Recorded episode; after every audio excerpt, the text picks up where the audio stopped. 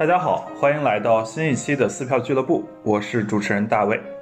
今天是我们的特别节目，十月份的 Early Birds 展览早鸟票。在这档特别节目中，我们将与我们的特邀嘉宾一起分享近期看过的或者是值得期待的线下活动、展览等。那么今天我们再次邀请到了我们的老朋友，呃，飞同学。飞同学，要不再次自我介绍一下吧？Hello，大家好，我是艺术小民工飞同学。嗯，最近你去了北京看展是吗？对，我大概上个月中旬的时候吧，去了一趟北京，然后对快速的撸了几个展览，其实也没没看几个。嗯嗯，好呀，那那要不就先讲一讲你在北京看了什么印象特别深刻的展吧。好的。呃，我之前去北京主要是去了那个 UCCA 看展嘛。呃，当时是有一个伊丽莎白佩顿，一个美国艺术家的展览。呃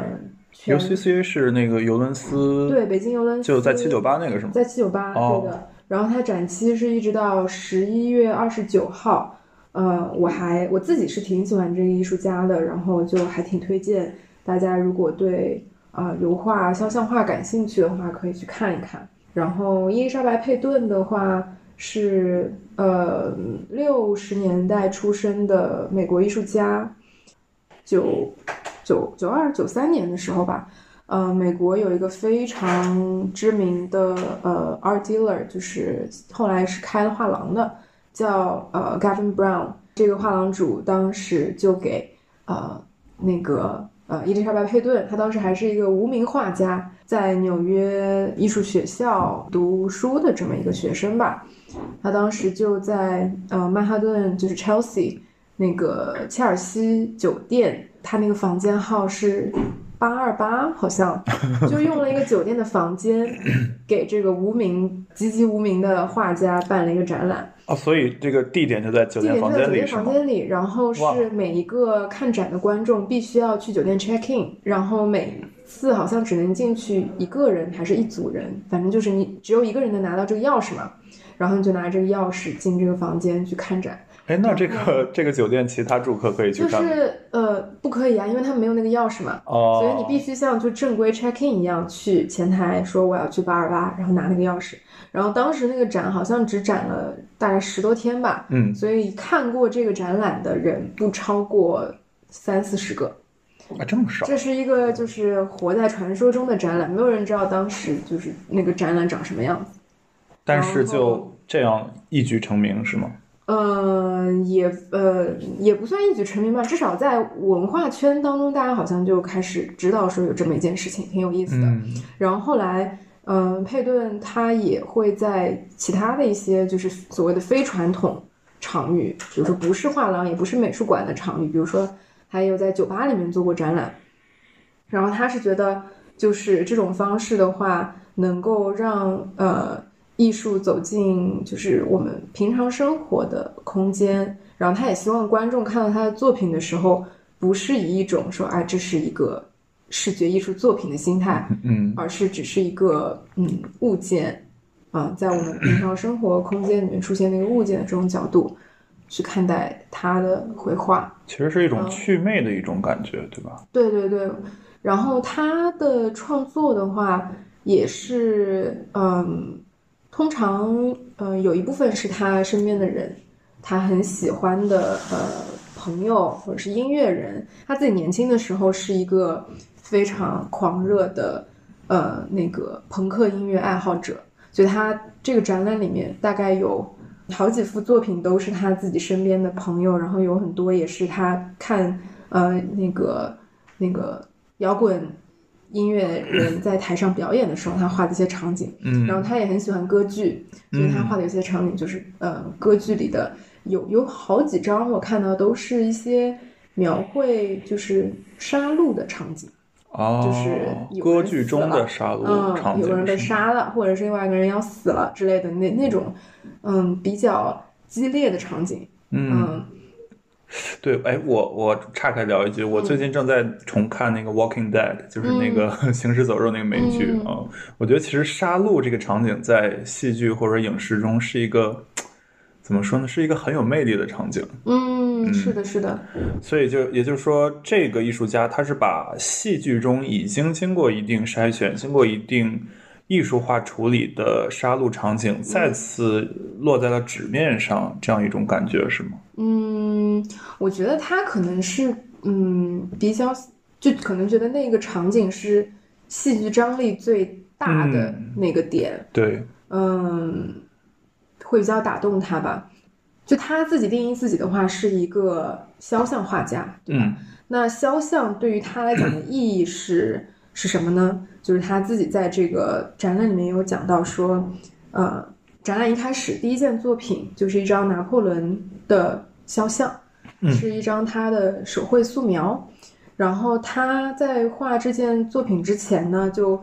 读了一本拿破仑的传记，是呃那个 Vincent Cronin 写的。然后这本书的封面是拿破仑肖像的一张油画，嗯，然后他当时看完这本书了以后，他就觉得肖像是就是可以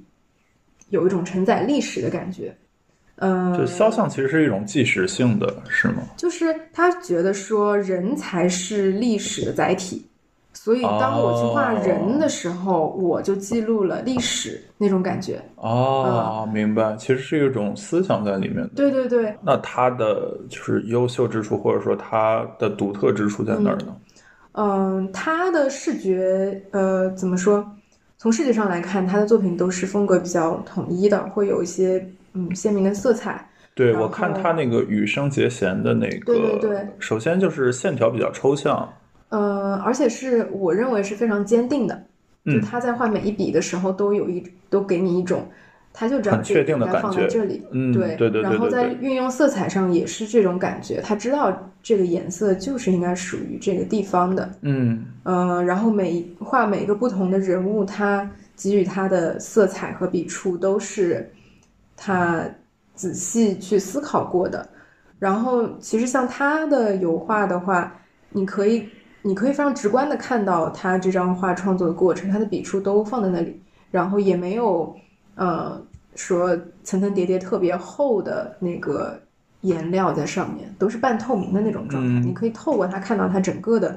布局和整个的结构是怎么样的。我这次去看就发现它，嗯，也用很多那个呃版画创作，然后其中有。一种是叫 monotype，就是应该是叫单单幅版画。嗯哼，就是这个创作大概是说，嗯，桌上放一块那个亚克力或者玻璃板，然后你在这个表面上用颜料画，画完了以后你附一张纸上去，所以你画的这一个，呃，其实就只能印一张。哦，嗯，有点一次性的感觉，对，它叫 monotype，就是 mono 一次，type 就是咔一下就没了。嗯，对。然后他这次有一张特别大的羽生结弦的作品，就是画羽生结弦在那个呃那个滑冰的时候的那那件作品，他的背影，那张特别特别大。然后我就能感受到说他在画这张作品的时候非常非常的快，嗯，因为。你这么大尺幅的一张作品，要把它画成一张 monotype 的话，比如说你从呃这个 monotype 的最上面开始画，你画到下面的时候，如果已经干了，对你如果画的太细致或者速度太慢的话，上面一半可能就已经干掉了。嗯嗯，所以整幅画你就会感觉，哎，怎么这么，甚至有一点觉得好像没画完还是怎么的。嗯嗯，特别薄，就刷过一层就好了。对对对，然后。但是它也反映出来，就是说，他想捕捉的这个动作也是特别快速的，对吧？女生姐姐她自己在冰上就是咻一下就过去了，然后哦，有道理。对，所以他在选择这个媒介的时候也是非常非常精心的设计过的。嗯，对，你说这幅其实我在看这个展的介绍的时候看到了，但是我觉得，因为你看图片就会一我损失掉他这幅画特别大的这个细节，二我损失掉他创作过程这个。信息，那其实对，所以我觉得这个展是特别值得去现场去现场面对面的观看的。对，那除了就是我们刚刚聊到这个艺术家，我还想请教一下，因为呃，就是我觉得以我个人有限的这个美术史来看，我觉得肖像画这个题材或者说这种形式，它在可能历史上是很主流的一个东西。对对，因为比如说我在乌菲兹看这个里面的作品，它大部分都是当时贵族或者有钱人或者是宗教人物的一些肖像画，但是就是也像我们上次聊到的，到了近现代的时候，因为照相技术的兴起，加上这个美艺术观念的一些更迭，现代人可能更愿意去表达一些情绪的一些抽象的一些东西。那肖像画在当今这个时代。在面对这整个美学观念的转变，以及这个照相技术的这个不断的发展的这个时代，它还有什么样自己独特的地位、价值或者意义呢？嗯嗯，这个问题的话，我觉得，嗯，我只能从这位艺术家的角度来解答，因为现在很多，嗯，还选择画肖像的艺术家，可能他们的目的不太相同。嗯，可能有些艺术家他还是跟很久以前一样，是是接受别人的委任，然后来画全家福什么之类的，也也还是有这样的存在的。嗯嗯，但是比如说像佩顿他的创作的话。嗯，他有在这个展览里面说到，呃，比如说他去捕捉这个人物的这一个瞬间，呃，是他认为的这个所谓的 moment of becoming。嗯，这个我觉得很难翻译到呃中文当中来说，就其实蛮有点哲学意味了。becoming 就是对，就是他啊，我觉得就是这个展览当中有一件作品非常。非常好的说明了，就是什么叫做 moment of becoming。嗯，就有，呃，一张素描肖像是伊丽莎白伊丽莎白二世，就是现在我们说的女王嘛，英国女王。她当时还是一个呃十十四岁的伊丽莎白公主的时候，嗯。嗯，在一九四零年，嗯。那个第一次公开演讲就是通过那个无线电 broadcast，嗯，然后向英联邦国家的小朋友们就是讲述现在发生的事情，然后安抚战乱这些东西，对战乱二战的时候嘛，呃，然后希望他们能够安全的，就是躲避战火这样子，然后这也是他第一次 公开亮相嘛，就是传递这种呃有领袖气质的。呃，讲话那种感觉，所以就是他这个作品其实所描绘的是他当时在这个 broadcasting 的这个场景，对吗？对，就是他坐在那个麦克风前面，然后在读他的讲稿。哦，然后这个就是 moment of becoming 的一个例子。对，那所以我理解，其实他。呃，就是这位艺术家他所抓住的这些肖像的画的这个所处的场景，是对于这个角色、这个人物来说比较重要的一些蜕变的这个时间点、转折点的这样一些场景。是的。OK，那可能这些场这些场景它并不一定会被相机、摄摄影机所捕捉到，或者说它捕捉到的时候，它有其他的这个杂音啊，或者是而这个艺术家可以通过。画笔的方式去把他所想要表达的这个当时那个重要的这个时刻所再次这个重现出来。好呀，那我们把目光回到上海。回上海。上海最近有什么你印象特别深刻的展吗？嗯，我之前是去那个 PSA，嗯，大烟囱看了展览。嗯，我也去了。你也去了对吧？对的。嗯，一个就是我们上次提过的那个双年展的文献展，对文献展。嗯，这山你觉得怎么样？我觉得怎么说呢？就是因为我我自己带的那个心态是说，我想去学习的。我之前有尝试去做一些关于双年展的研究嘛。嗯，对，我们上一期也聊过这个话题，非常困难。嗯，没有很好的那个档案档案收集的，对，嗯，所以这次去的时候，我其实还挺。挺兴奋的，就想说要去看一看，因为也是因为之前很长时间都不在上海嘛，觉得自己。那我觉得你可能还蛮失望的，对吧？稍微有一点，对，就是有一种我带着小笔记本去的，但是感觉记不了，没没看着什么东西，就真正意义上的嗯内容，就梳理过的内容。而是就是可能摘出来了一些东西，就放在那边了。对我，我可以描述一下，就 PSA 的二楼特有一个特别特别大的空间，然后这个展就是摆了很多很多长条桌子，在上面放了许多许多和呃上海这个双年展有关的一些物件儿。嗯呃，当然也包含一些画册、一些图录，嗯也包含一些当时这个画家他自己生平中所使用的一些物件。但我觉得可能这些东西，对于以你这种去学习、去去梳理这个双年展历史的观众的这个心态来看，是意义没有特别大。嗯，我是觉得说，对，确实它放在桌上的那些东西，嗯，我停留最久的是那些那两本画册是？啊，呃，然，后还有就是他们的一些那个文件，嗯呃我有些拍下来，想说回回家仔细看一下。然后有几本书，也就是尤其是那个美术杂志，嗯然后还有比如说那个时候的一些介绍海外艺术家，八十八十年代介绍海外艺术家的那些杂志，嗯，但是其他的，比如说像艺术家跟艺术家的合影啊，我为什么要看呢？然后就是他们用过的材料跟我用的颜料有什么不一样？呢？就还是稍微有一点觉得，嗯，好吧，嗯。对，嗯，但后面放的那些，就他每一个房间里面有那个，他们当时的展品，对，就哦是从可能最早九六年一直到后来零几年到一零年什么的那些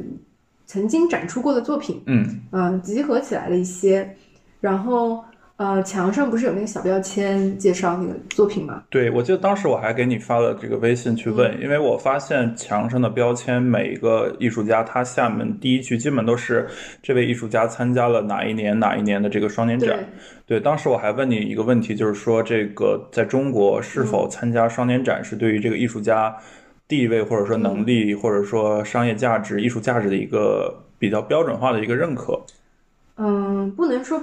标准化的认可，因为它其实是你刚才已经说了好几个维度了嘛，对吧？一个是它在市呃粗分成两类的话，一个是市场上的，还有一个是学术领域的，对对吧？嗯，我觉得双年展，嗯，一般概念上是觉得它只会说明它在学术领域，然后尤其是在这个时候，它或许占一些比较大的分量。嗯。当然，你也要看，比如说选择这些作品的机构是谁嗯。啊、那嗯，机构会带有自己的呃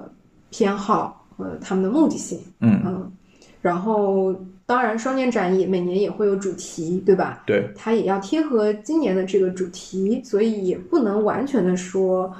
嗯，被选中的他一定是这个时间段在呃在学界是最最出色的，对，可能只是就是嗯，他刚好有很贴切。对对，刚刚很贴切，而且是可能这两年他创作的，嗯。然后他跟上海有着某些联系，嗯。啊、那种感觉，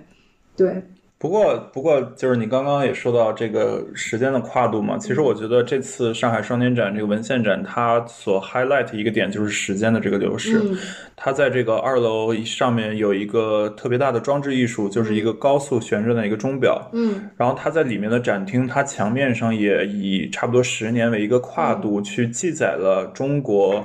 呃，应该是改革开放以来每，七每十年代以来，对七十年代以来每个十年的一些大事件。嗯嗯，嗯对，其实当时这一个还蛮吸引我的，然后我也照了一些当时我觉得比较有趣的，我可以和你分享一下。嗯像这个八十年代，它有一个哲学热，呃，然后嗯当时作为这个前哲学系的这个本科生，就看到这三个字就很嗨。嗯嗯，然后最让我觉得有趣的是，他还有对二零二零年的一些这个摘取对记录。那其实我觉得最难的就是。就是前面的都是一种盖棺定论的感觉，但是嗯最难的就是我去选择当下的一些事件。嗯那这边我也记得他所选择的是五个事件，分别是全球变暖、新冠疫情、中国的民法典，然后嗯 TikTok 被禁和火星探测这五个事儿。嗯，对，呃，就且不论他选择的这个标准或者说视角怎么样了，只是嗯当时就看到这样一个历史脉络，然后每个 decade 都有它的大事，然后到了二零二零年，我们的所处的当下，然后嗯他所选择的这五个和我们有关、和我们无关、和未来有关、和历史有关的一些。呃，标签或者说一些大事件，当时也是蛮感慨的。嗯，对，我当时看的时候，就是有让我想到之前我在听的一档节目。哎，我在这档节目里面 Q 别的节目 OK 吗？啊，没没问题，没问题。就是那个，如果他们能 Q 回来，就更好了。那估计不会了。是高晓松老师的节目。哦，这样啊。就是他之前有一档呃音频节目叫《小年鉴》。哦，小年鉴。就是从他出生开始，然后每一每一集是那一年发生的，就是从他自己身边发生的事到呃我们国家发生的事到世界。这个范围内发生的一些他觉得比较重要的事情，所以看这个，嗯，从七十年代开始的时候，就让我想到小年鉴，是因为那个高晓松老师是七一年七一年生的吧？嗯，我不清楚，反正就是七十年代出生的，所以我听他节目的时候，真的就是每一年也都有讲到这些事情。嗯嗯，然后我自己在听这个节目和看这个时间，嗯。就是这个脉络的时候，就让我觉得，哎，确实是发展的很快，就是高速发展，它并不只是一个口号。对，嗯，因为可能对于我们来讲，我们俩都是九零后嘛，对吧？其实我们出生了以后，嗯，那个快节奏好像没有原来这么的明显。我不知道，可能八十年代的时候，那个时候就是所谓的纯真年代嘛，一切都是新的，嗯嗯，那种一切都是。从无无中生有的那种感觉，好像没有那么那么强烈，嗯嗯，也难说，因为我们刚刚出生那那一段时间，也有各种从国家各种港澳回归，是我是我我 我九六的刚好回归嘛，所以我没有感觉。呃，九七九九哦，对你太小了呃，然后申奥成功。这些以及我们成长其实是等于电子时代的一个开篇呃，但是对于现在成长的人来说，他们其实已经是一个已经发生的事儿了。就他们是所谓的科技时代的原住民，对对对，原住民，而我们其实也是和他们一起成长起来的。嗯，对，我就玩那么几年吧。OK，而且因为是在上海嘛，所以我可能那感觉也已经。没有那么强了，对对对对对。嗯，所以就是在一面墙上看，说七十年代到现在还是挺感慨的吧。五十年之间发生了那么多的事情，是，嗯嗯，确实就像就是他们那个大厅里面那个高速运转那个钟一样，嗯，那个作品是就是国内的当代艺术家徐震他的作品，嗯，作品名字就叫当当当当。哦，嗯，然后他这个作品好像是零零四年双年展的时候，呃，展出过，嗯，然后那个时候双年展还是在上海美术馆，然后上海美术馆那个老建筑上面有是有钟楼的，嗯，然后他就把钟楼上面那个钟给换成了这个转速增加了六十倍，嗯。的一个钟，对，所以你想想看，我们这说的五十年乘以六十。对吧？其实这五十年当中，可能发生其他国家几百年的这么快速的变化的事情。嗯嗯，确实是有有这种感觉的吧？但是你不觉得看那个钟的时候也有一丝焦虑吗？啊，没有哎，它转的巨快。我当时想到的是那个巴黎的奥赛美术馆，它因为过去是一个火车站改的，所以它也有一个特别大的钟，然后那个钟。因为它外面是这个塞纳河，然后是亮的，里面是黑的，所以就特别适合拍照。当我当时看到那个 PSA 里那个高速旋转的钟，我就觉得，嗯，又是一个拍照的圣地。哦，Anyway，Anyway，嗯。然后我记得那件作品旁边也没有标签，就给对，没有标签，没有标签，嗯，对。所以其实像你刚刚说是它它的这些意思，包括它的转速，我也是现在听你说了我才明白。嗯，对，反正我看的时候是挺焦虑。Whatever 了，那那其实就是 PSA 还有另外一个展，它在墙上也标注了这个人的这个时以时间线为索引的一个脉络，那就是最近也比较热的这个米修和木心的一个对。等于是两人的一个合展，嗯，对。那他在一入口呢，就分别去，呃，写就是贴了米修，应该是自述的他的生平吧？嗯，其实我也不知道哎。对 我印象里，米修是自述的，嗯呃，包括他在哪呃几几年在哪儿出生，然后几几年搬到哪儿，然后呃学了什么样的东西，患了什么样的病症。那对面呢就是木心，他呃木心就更加简短，我几几年在哪里出生，几维基百科的那种。对对对，几几年在哪儿，几几年在哪儿，呃，然后就是以一个时间的脉络去把一个人的一生啪拍在了墙上的感觉。对，嗯，当时也是蛮有感慨的，嗯而且像我们比较了解这个中国近代史，就看到木心他个人的颠沛流离，嗯，连接到当年所对应的那个历史，其实我觉得会有额外的感触。对对对，嗯是的。对，那米修和木心这两个人的这个展，其实也是我觉得蛮特别的。要么飞同学先介绍一下？嗯，好，我我也是大概上个礼拜去看的吧。嗯嗯，呃，要不我先介绍一下这两个艺术家。嗯就其实我之前对，嗯，米修这个艺术家也不是特别了解，然后我后来去做了一些调查嘛，就他的话，呃，我我不知道这个对我们的听众有没有帮助啊。嗯他跟毕加索和马蒂斯是差不多时期的，嗯，然后。是在是在呃印象派，就是莫奈、梵高这些人之后，嗯大概是呃，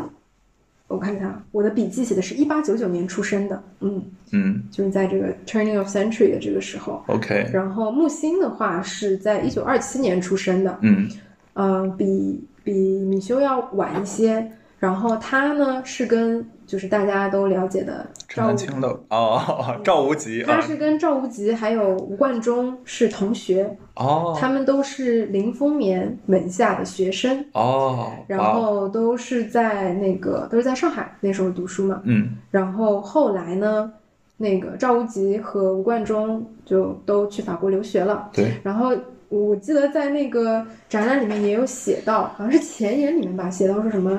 嗯，木星一九四八年的时候非常渴望去巴黎对对对对去巴黎但是没没能实能如愿。现，对，然后赵无极和吴冠中就是在四八年去的法国，呃，对，就是有这么一个背景吧。那个时候就是有这个所谓的像现在一样留学热，但是是去法国。木星的话，它其实我是有感觉继承了林风眠的那种比较优雅的、比较嗯怎么说嗯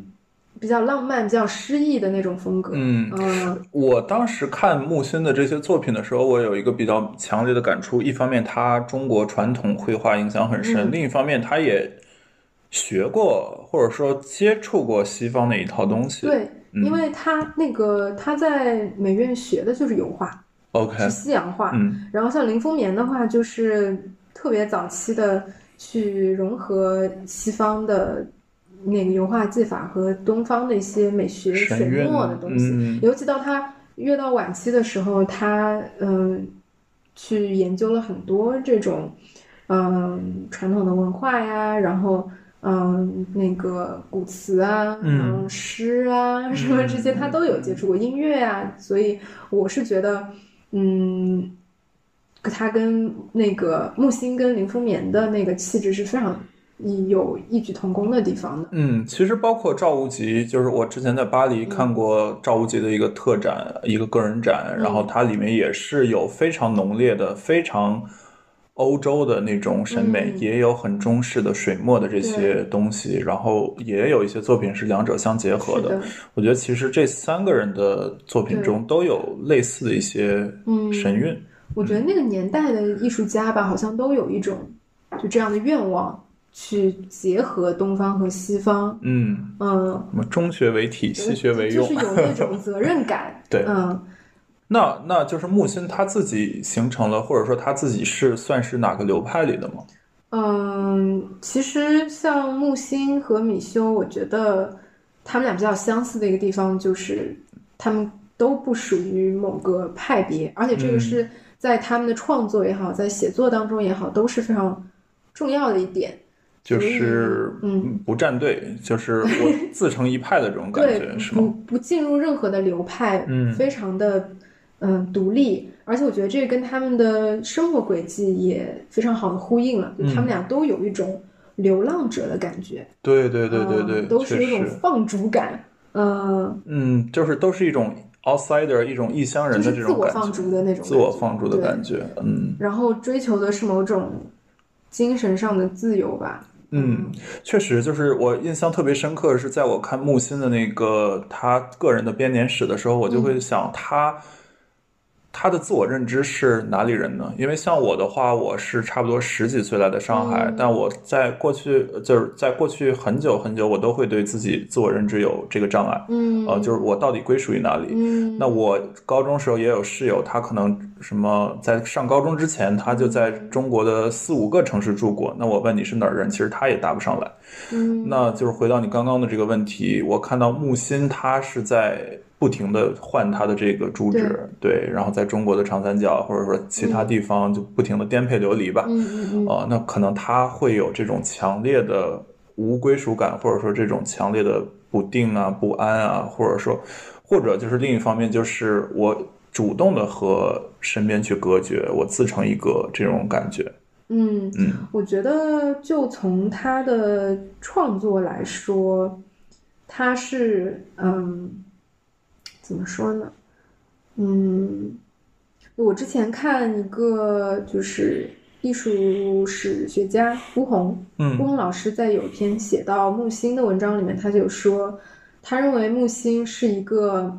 嗯不太适合就是放在某个空间和历史的 context 里面嗯。嗯去理解的这样一个艺术家，因为这样的理解方式就会和他作品本身的精神是相斥的。嗯嗯，明白。他的作品，不管是他写作还是画作，就连他自己的这个笔名，对吧？他的木心这个名字都是他虚构出来的。嗯嗯，然后他画的东西，你也看到是有点像山水画这种感觉。对但是这所有的风景都是他虚构出来的，是不存在的东西。嗯，我觉得像米修的东西也有那种所谓的神秘主义，对吧？嗯它融入了一些就是呃什么东方元素啊，嗯然后一些呃有点像远古时期的那种洞穴里的绘画的那种感觉，对吧？对对对对对对对，就是呃，我觉得这也是为什么像米修和木星，嗯、比如说我们我我在学艺术史的时候，这两个人的名字就就很很少很少出现，嗯甚至都没有被放在这一整个主流的艺术史教材里。对，就是现行的这么一一个脉络里，嗯嗯，因为它确实在这个坐标轴上，你很难把它，嗯，放在一个比如说承上启下的位置，嗯嗯，对它就是自己在一个他自己的小宇宙里有一个 自己很独立的精神世界。嗯然后比如说像木星的话，他是在年纪他年纪比较大的时候才开始发表，就公开发表东西的。嗯他早年的创作，你包括他所谓的那个所谓狱中文学，嗯都是在一个嗯，他不知道这些东西会面向世人的状况下去写的，嗯是为他自己的精神世界所创作的东西。嗯然后这个展览里面有说嘛，就说米修是一个非常非常内向的人，嗯，所以这个展览的封面不是一一只手吗？对，是米修的手，因为他不想露脸那种感觉，哦他就很害羞，他他没有什么他的肖像照片，嗯啊，所以确实这两个人在气质上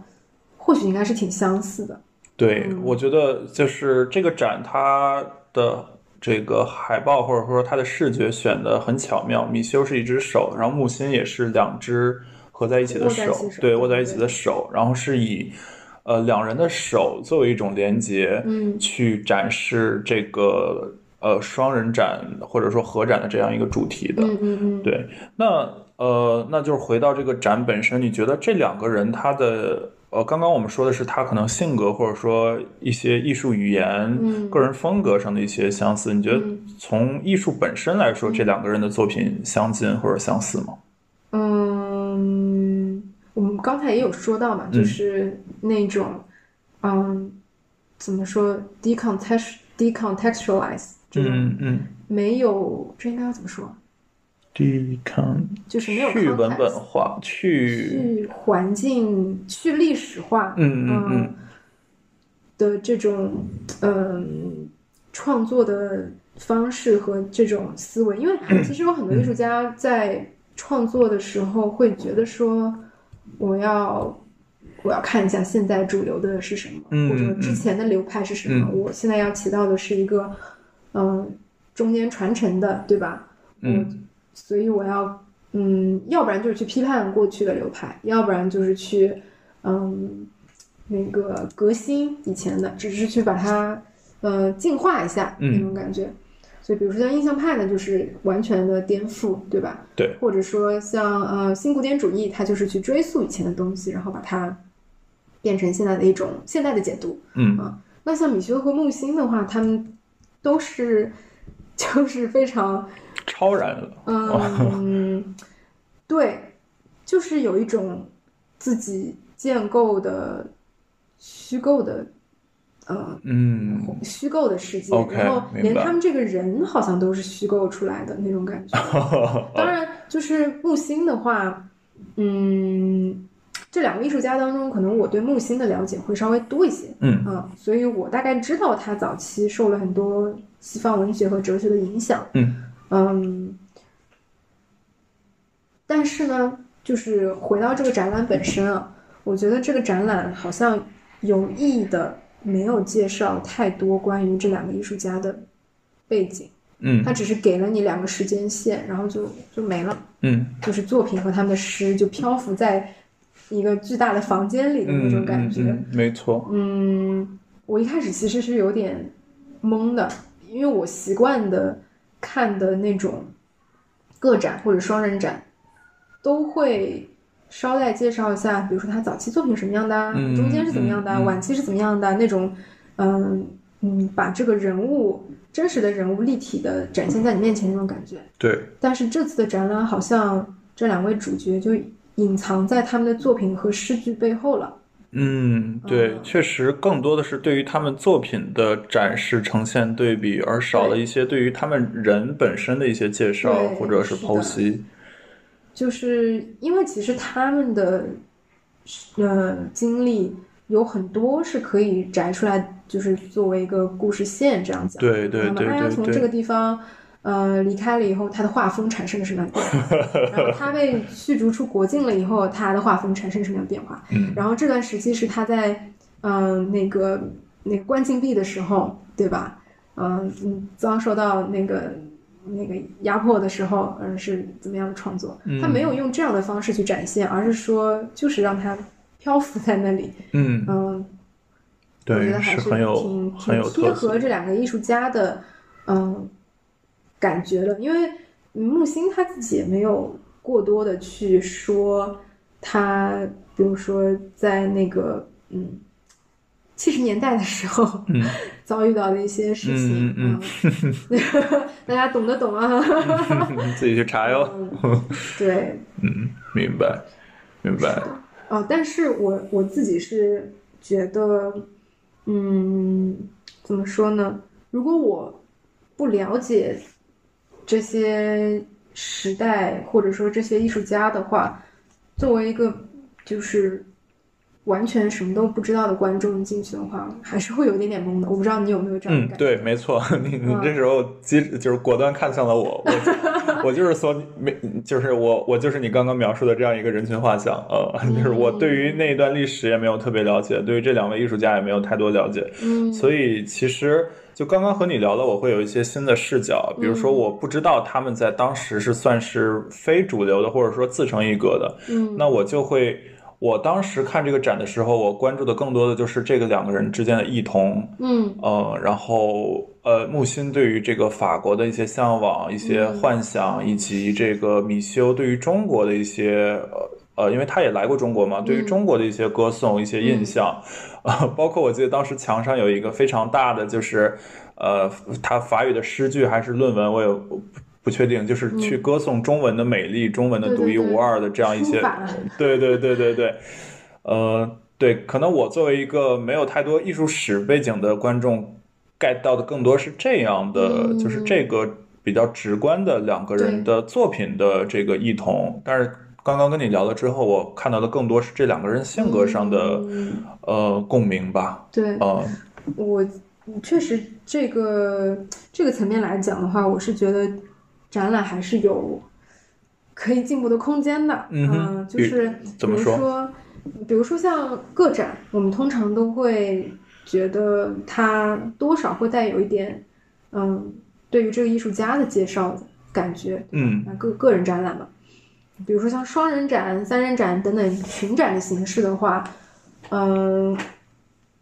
可能对于比如说观众友好的角度来说的话，有一个引导、嗯引导，然后比较明确的主题性会比较好一些，对，尤其是嗯，在你不确定你的受众是否了解这两个艺术家的情况下，大部分情况下是不了解的，对。吧？嗯，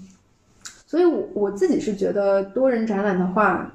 还是有一个确凿的主题比较好，嗯。尤其是比如说像 PSA 这次的展览，它本身体量就很有限，它只有一个呃两两个房间，嗯对吧？空间也不是很大。那在均分给两个人的话，其实每个人能展出的东西就很少了。它也没有分成很多的章节嗯来说啊、我们第一个章节是比较他们这类的东西，第二个章节是那类东西。嗯那种对应比照的感觉和就是层层递进，就是一条一条线索给你去分析的那种感觉就弱了很多，就就是整个故事性就被削弱了。嗯，明白。我觉得可能也是这个看展经验的不同吧，因为你、嗯你算是从业者，所以你对于它的这个布置、对于它的逻辑、故事线会有比较高的要求。嗯但是对于像我这样一个纯外行的话，其实我我觉得这个展给我的信息是足够多的。虽然我对这两人并没有那么多的了解，但是我看完这个展，我就知道，嗯，这两个人身世很像，啊、这两个人都既是画家又是诗人。嗯呃，然后这个两个人虽然他们可能未处在同一个时空下过，但是他们对于彼此所处的环境会有呃类似的向往，以及嗯他们的东西有呃神交的地方。对，这个是我当时的一些感触。另外加上它本身这个场馆就布置的也有点像迷宫，你就嗯走进走出的，我觉得从从这个观展体验上也是一个加分项。嗯，对，所以总而言之，我觉得呃，PSA 的这个米修和木心展，它还有一些不成熟的地方，但是它也是近期一个比较值得去关注的一个展。对，还是有非常有意思的作品的，对，以及至少我自己很喜欢。对我也很喜欢，以及我看这个介绍说米修。呃，也是首次在中国展，木心也是首次在上海展。当然，这这个信息我没有去 check 过啊，我只是看介绍。那从仅从这一点上，也是值得上海的观众去尽快去打卡的哦。嗯，当然很可惜，因为这个展是十月十一号结束，而我们这一期大概率会在差不多十一号、十二号左右发出来，所以大卫老师赶快剪。呃，对，所以呃，anyway 吧，就是这个希望有缘人能在我们这个节目播出之前就去看过这个展，嗯。对，然后可以给我们留言，说说你的体验。好，那就是刚刚聊了一个和法国艺术家相关的展，那其实最近更加有流量的是一个更加大的 IP，他也在 上海展出了。那他是谁？大声说出他的名字。他叫莫奈，你们有谁不认识吗？呃，对，就就就算没有看过莫奈的作品，不知道他的风格，但是这个莫奈这两个字，这个名字一定也太响当当，对，太响当当了，嗯。那也就是莫奈最近在这个上海有一个莫奈日出印象的展哦，它叫日出光明是吗？对，对，那它的地点是在叫外滩一号嗯，Bond One Art Museum，Bond One Art 就是它的 Museum。官方名字是英文。对，那其实就是莫奈这个展，我可以先聊一聊，因为我之前在巴黎的时候，在全巴黎最喜欢的几个美术馆之一就是。呃，藏着这幅作品的马摩丹美术馆。马摩丹美术馆，它是差不多世界上莫奈藏品最多，至少是之一的一个美术馆。嗯因为当时莫奈的儿子捐了一大批作品给这个馆，嗯呃，然后就包含这个这次来上海展出的这一幅日出印象。对，那这个就是马摩丹美术馆，它首先它在巴黎西边一个比较偏远的地方，所以可能对于普通游客来说，一般并不会进入到这个大家去必打卡的一个视线。嗯，它本身也是一个私立的馆，所以它也不享受各种那个乱七八糟的这个呃，这就是学生优惠。呃，对，就就是也有，但是比较少呃，所以也不是一个大家常去的馆。但是它里面的作品质量我觉得很高，就是莫奈有很多很多作品，此外还有各种当时比如说罗丹啊，还有其他的一些这个呃当时很有名的这个画家、艺术家、雕塑家他们的作品，嗯呃是都藏在这个小别墅里的。那莫奈的作品，它主要集中在他的这个负一还是负二层？嗯呃当时就是他这个是把这一层都布置成莫奈的一个空间。首先，墙是刷成红色还是什么颜色？就是一个非常高饱和度的颜色。呃嗯呃，然后作品放在作品挂在这墙上就很鲜艳。然后其次，呃，因为你可以等于是一下子大呃大批量的去观赏莫奈的很多很多作品，嗯呃，然后还有很多很多巨幅的那种睡莲啊，嗯或者是他描述的这种这个田园或者乡间或者公园的这些景象。嗯所以我觉得对于莫奈呃艺术的小白，或者说想了解莫奈的人来说，这个是一个甚至比菊园、比巴黎那个市中心那个菊园更加友善、更加有趣，也更加清静的一个场所。嗯呃，我个人也是第一次在那个场馆，就是和这个日出印象这幅画面对面，嗯呃，才 get 到了哦印象派的魅力。嗯嗯，对，呃，对，那这个就是大概我对于这个展的一些感性的认知，以及对于这个或者说和这个画的一些缘分吧。嗯那飞飞同学可以从这个学术的角度去 讲一讲莫奈这幅画，或者说莫奈这个人他有什么样的历史地位？嗯嗯莫奈就是大家都知道，他是代表了法国的印象派嘛。嗯对，当时的话，印象派这个名字其实是一个，呃，抨击他们的，就是一开始实际上是，嗯、当时法国的呃一评人用来抨击这帮艺术家的一个名字。哦，就就是可能画的只是一个印象，哦他嗯，英文当中不是就说 impression impression 对的，就是他觉得你这个东西不是精雕细琢的油画作品，嗯就你比照一下，比如说呃文艺复兴时期的那种特别特别精细的嗯嗯、呃油画，那那个印象派他们捕捉的是一些转瞬即逝的光影和嗯呃就是光线和色彩，嗯，所以在那些比较传统、比较保守的人看来，他就非常的嗯潦草，离经叛道吧就。是就是太潦草，他们觉得这不是 art。嗯对，但这也就也就体现了一个事情嘛，就是说，呃，艺术审美这个东西，当你给它足够的时间了以后，它是会被公众所消化的。因为比如说到我们现在隔了一两百年了，呃，我们就觉得这还用说吗？这当然是艺术，这画的多好。对啊，没有说不可能说像当年。呃，《日出印象》这张作品第一次出现的时候，那种被被狂怼，嗯嗯嗯嗯，被人质疑说啊，这是艺术吗？这，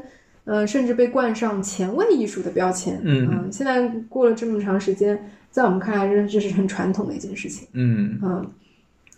而且我呃，就是回到《日出印象》这幅画，因为我最近也刚去这个海边度假，我就觉得早上、早上看那个海景，嗯啊，这个朝阳慢慢升起来，然后那个阳光洒在这个海面上，嗯然后有一两个小船在海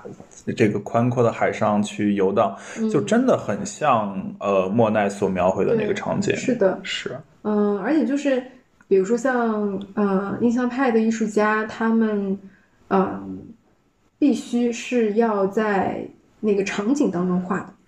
啊，就一定要去写生是吗？对哦，所以你这也是为什么他们的创作都看起来非常的冷快速，冷啊，就有的也确实风大，对吧？会有那个潦草的笔触，嗯嗯，一方面是因为它确实是在捕捉某个瞬间的光和嗯色彩，因为比如说像日出，它可能过个五分钟，它的色彩就不一样了。对，嗯，嗯，还有一部分原因是因为他们是不是在 studio 里面创作？嗯比如说以前的艺术家，他能在工作室里画一张作品，画个一年，嗯，那细节对吧？不得了。对，抠的，嗯，抠啊，在那狂抠。像莫奈他们这帮印象派艺术家的话，你就会发现产量特别大，嗯，因为画的特别快。没错，嗯，然后他们也会在同一个地点画好多次一样的场景，但你就会发现用的色彩笔触可能会有差别。这就是他们尝试在捕捉不同时间的一个嗯一个就是出现的场景。所以日出其实他画了好多遍。对，嗯，对然后可能有嗯那个他的那个莫奈花园，对吧？嗯，对，好多好多睡莲，好多好多幅，然后还有那个呃有海边的那块石头，嗯，或者是教堂，春夏秋冬，然后草原那个之类的，反正同一个场景，他可能画了无数遍。嗯，对，哎，那就是刚刚我们也聊到文艺复兴，我我有一个问题啊，嗯就是文艺复兴时候很多描绘的还是和人相关的一些场景，嗯。但是在就是我们刚刚提到的这几个莫奈所画的东西，它都是自然，嗯，那是不是印象派也会格外的热衷于去描绘自然呢？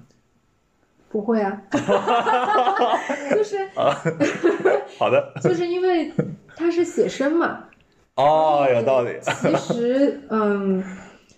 其实他们当时就会觉得，哎，这个也这个也没有说他没有没有绝对啊，没有绝对，对，这个不是莫奈印象派的一个特点，画了莫奈也画了很多街景，嗯因为当时法国刚刚，呃，不是法国，那个巴黎刚刚就是经历了一波现代化的城市规划，嗯就把它从一个中世纪的非常就是破败的一个城市，给它重新铺路啊，然后规划公共区域、住宅区域等等等等，嗯有那种大的所谓的 boulevard 那些大道，嗯都给铺上了。所以 莫我我反应了一下，因为我印象里都是法语的这个发音。啊 OK，anyway，就是 所以，比如说像莫奈，他也有好几幅非常出名的，是他在观察这些街道、街景、嗯这些过往的人群。当然，这些人群都是就是几笔像就是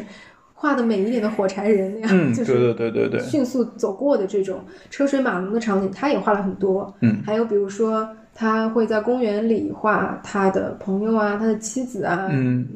在阳光下的那种，或者是他在比如说，嗯、有很多那个中产那个时候的法国中产会光顾的酒吧，嗯。他也画了很多这些。然后比如说像他的，嗯，比他稍微早一些的，嗯、算是印象派的呃先驱吧，就是马奈。嗯。马奈画的很多其实是人物，嗯。嗯，肖像也有非常多，就是嗯，当然再到后来，比如说偏后印象派的梵高，他画的人人物也很多，嗯所以嗯，自然场景出现的多，是因为我我自己觉得啊，是因为他们在观察光这个东西，然后嗯，而且也是你就随便一做哪儿都可以画的一个东西，对嗯。对，嗯，当然就是这种画自然场景的东西，必定是产量最大的，对吧？到哪儿都可以随便画就就。就等于平时练手的一种习作的感觉。对，嗯，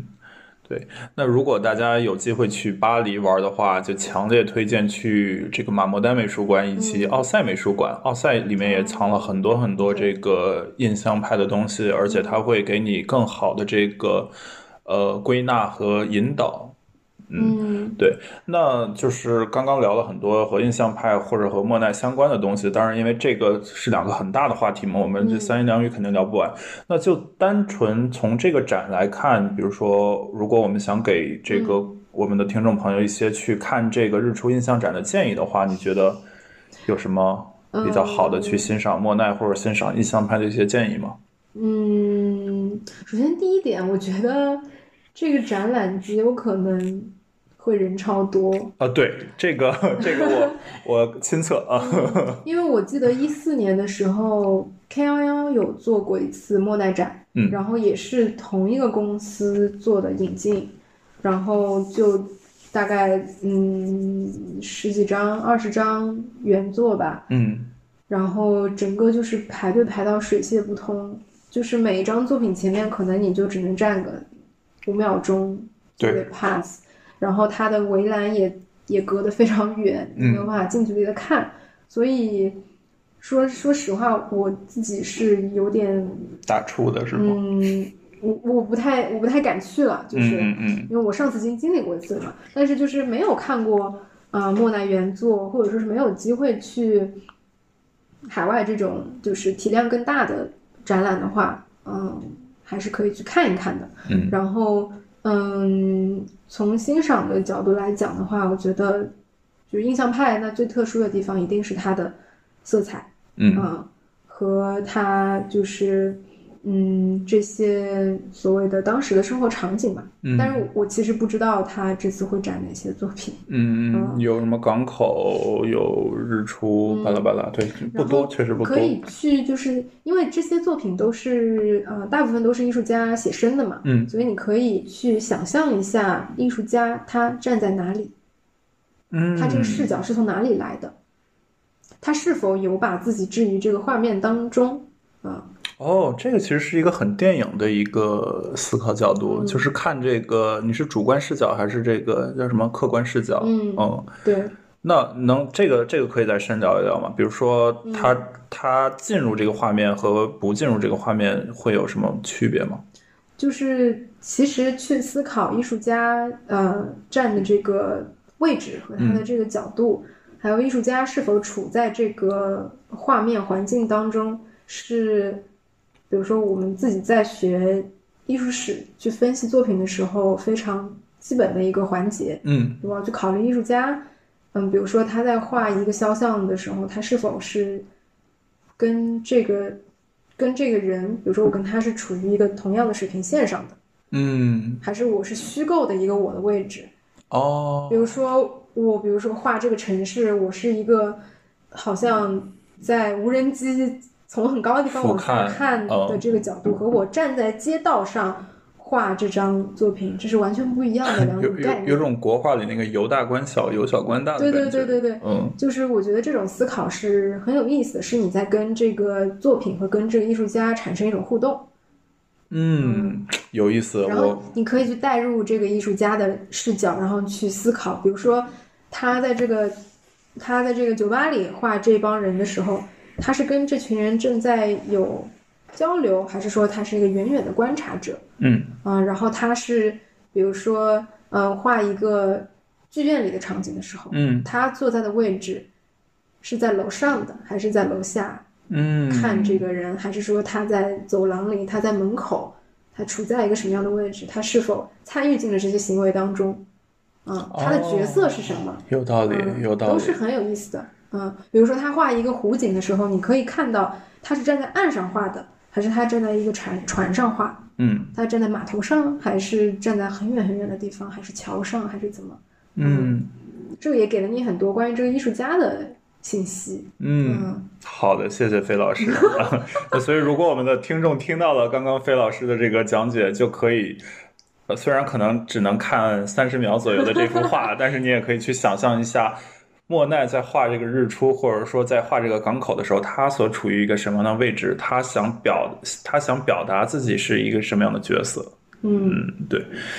好，那我觉得日出印象这个展，它会展到二一年的一月三号，其实时间跨度还是蛮久的啊、所以就是大家也不一定急着在这个十一期间去。当然，我们节目发出来也早就过了十一了，所以 whatever，呃，但是呃，从我个人而言，我还是强烈推荐大家去亲身在这个画面前嗯处一下的，对嗯，可能就会像我一样得到启发，从此喜欢上了印象派，或者喜欢上了莫奈。嗯哦，然后我们之前不是有说莫奈展在之前在 K 十一展过嘛？嗯嗯，最近我也去了一趟 K 十一看他新的一个展览。其实 K 十一，嗯，一般来说的展览都偏偏商业吧商业嗯或者就是时尚那一类性质的走。对所以我我自己的就是比较偏学术，嗯也不是偏学术吧，就是可能我我自己不是特别爱看这一类的东西，嗯嗯，只是个人的嗯喜好的问题。但最近我其实是正好去修电脑，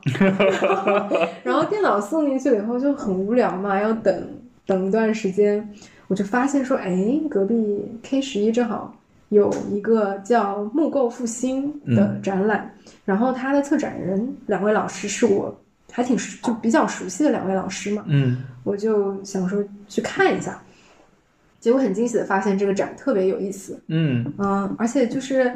跟嗯平常 K 十一的展览气质特别不一样。嗯，就 K 十一的话，它其实是一个在闹市区的一个呃人流量非常大的商场，是很热闹的，对吧？对，但是这个展览的整体的调性是非常安静，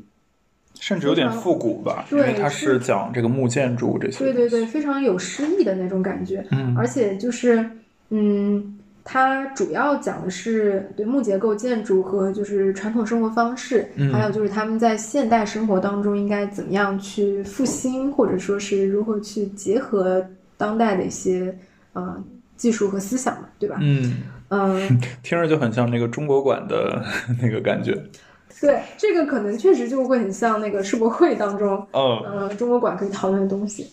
嗯、它的那个主要展出的是一一个呃建筑学者和他参与的一个叫建造学社，一个比较嗯怎么说？他们是致力于就是江南这边的民居，呃的就是传统和就是呃营造，嗯、就所谓的社区营造啊，嗯那个文艺复兴那块儿的。然后呃，我看他们那个介绍里面有写说，就他们觉得现在目前有大量的传统木结构民居被拆除或者是保护不当，嗯。然后有很多嗯不太适当的现代建造方式被强行植入嗯。到了这些嗯你说江南水乡也好，就是嗯乡村嗯、呃区域，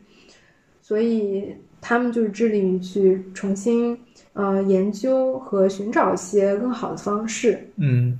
我之前比如说学艺术史的时候学的都是西方的那些，比如说什么啊、呃石头的、砖的、对，看的主要是那些教堂，雕塑这些东西。对西方的，比如说什么哥特教堂，乱七八糟的都是，还有比如说现代的建筑，大部分都是钢筋混凝土对这种的。对，你说国内的这些美术馆，大部分也都是这种结构的。嗯其实这个展览，我觉得不管是呃专业从业者，还是爱好者，还是非专业的，嗯、都可以去看一看的，嗯都可以找到自己比较嗯能够能够 get 到的内容。对，就是他这个展览一开始就有一个视频，可以坐在那儿看，然后。我觉得这个视频就给非专业人士有非常好的铺垫，嗯嗯，他呃主要是那个呃参展者那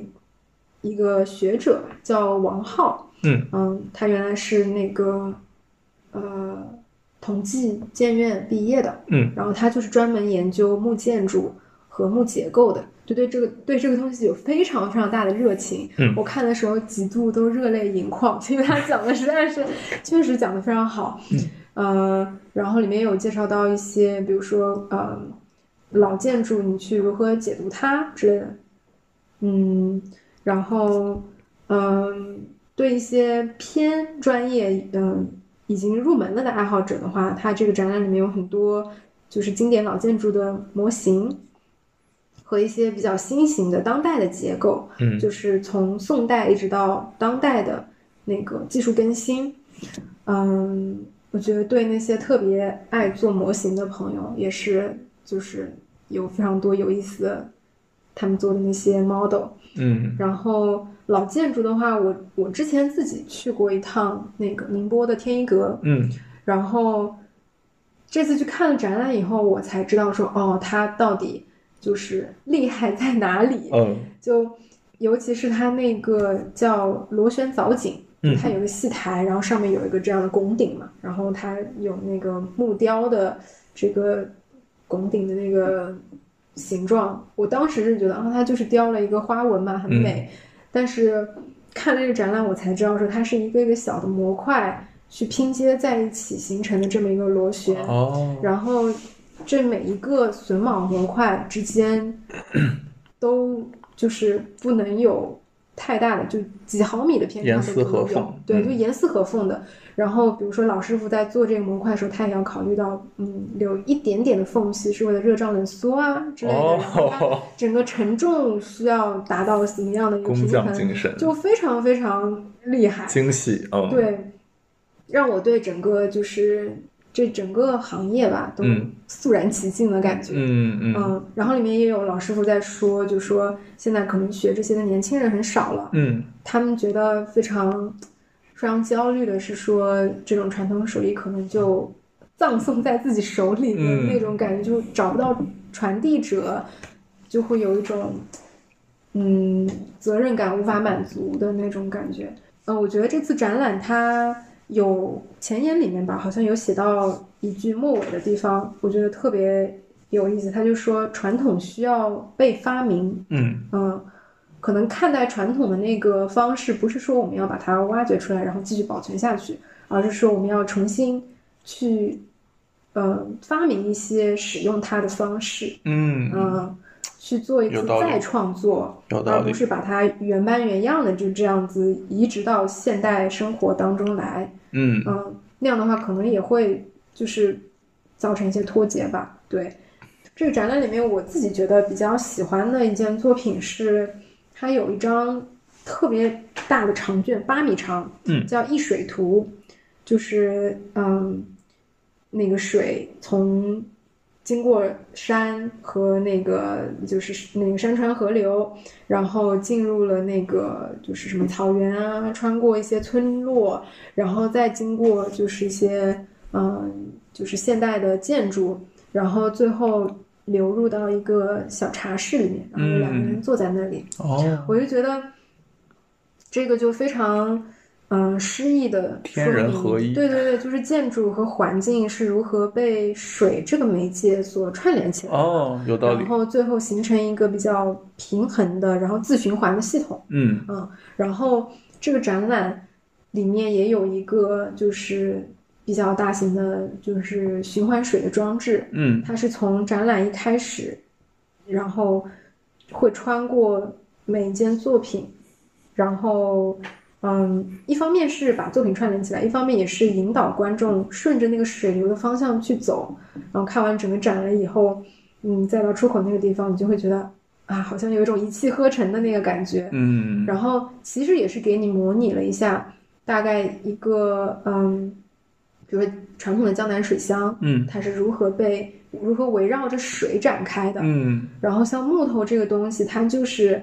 嗯，就是树要生长，它就是要靠水嘛，水生木嘛，水生木，对对对，反正就是有这种很诗意的，然后里面又充满了嗯中国传统哲学的道，对对这个道家儒家思想的东西在里面。是的，所以我觉得它这一水图和它这个这个水装置联系在一起，然后串起整个展览嗯是很有意思的。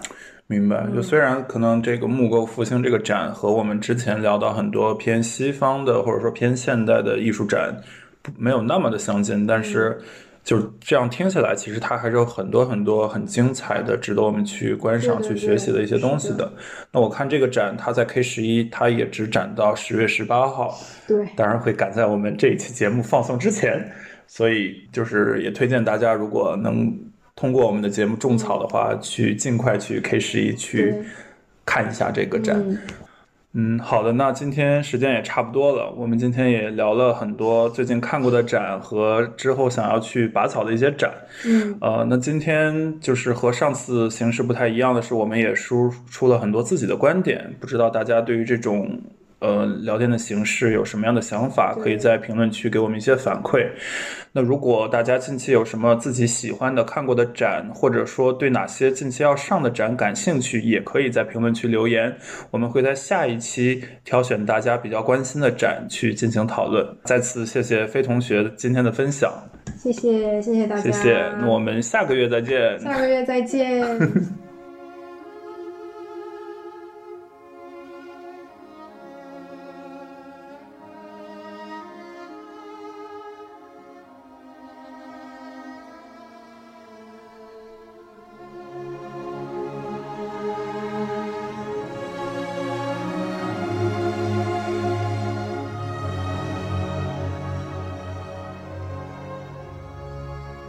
谢收听这一期的撕票俱乐部。推荐您使用苹果播客、Spotify、小宇宙 APP 或任意安卓播客客户端来订阅收听我们的节目，也可以在喜马拉雅 APP、网易云音乐上收听。欢迎在评论区给我们留言，联系我们。谢谢大家。